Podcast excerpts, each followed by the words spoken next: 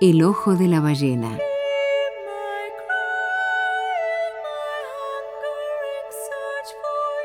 Un espacio de literatura, filosofía, mitos e historias para viajar en el tiempo y retornar a las fuentes.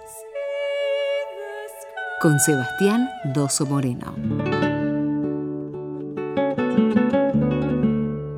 Corría el año 1765 y un niño prodigio de apenas nueve años sorprendía al mundo con su genio.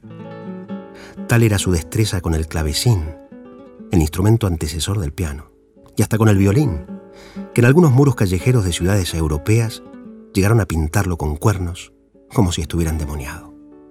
Esto no impidió que Wolfgang Amadeus Mozart cosechara éxitos resonantes en París, Londres y otras ciudades importantes del viejo continente. Sin embargo, muchos no creían en la genialidad de ese niño inverosímil. Y entre esos incrédulos se destacó un aristócrata escocés de nombre Barrington. Esto no puede ser, decía. Va en contra de las leyes de la naturaleza.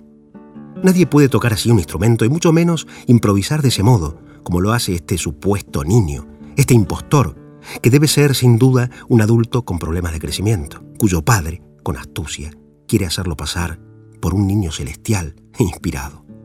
Yo mismo y mis amigos, conocedores como nadie del arte musical, vamos a sacar a la luz este fraude sin precedentes. Por una suma nada despreciable de dinero, el padre de Amadeus accedió a que su hijo fuera examinado por el incrédulo escocés y sus amigos durante varios días en la mismísima mansión del melómano aristócrata. Durante veladas interminables, el pobre Amadeus no solo debió interpretar infinidad de piezas musicales, sino responder a interrogatorios capciosos. Y hasta tuvo que mostrarle a aquella cruel audiencia sus brazos, espalda, pies y pantorrillas, a fin de que esos jueces implacables pudieran llegar a dar su predecible veredicto.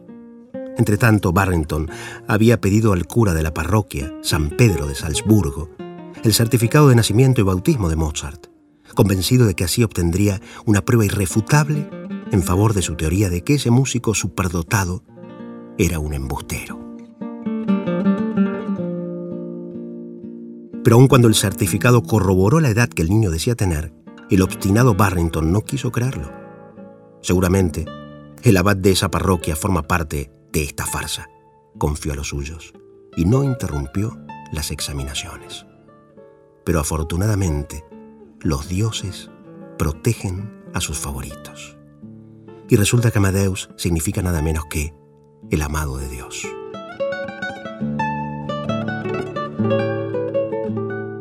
Y entonces sucedió que en el último día de aquellas sesiones despiadadas, de pronto se introdujo en el lujoso salón de la mansión de Barrington un contertulio inesperado, un pequeño gato gris que después de ser rechazado una y otra vez por los asistentes a ese evento, si así puede llamársele, fue enredarse en los zapatos pequeños, negros, lustrosos y con hebilla del exhausto y maravilloso músico. Pero enseguida el felino se desperezó y salió corriendo del salón por una puerta entreabierta. ¿Y qué hizo Amadeus?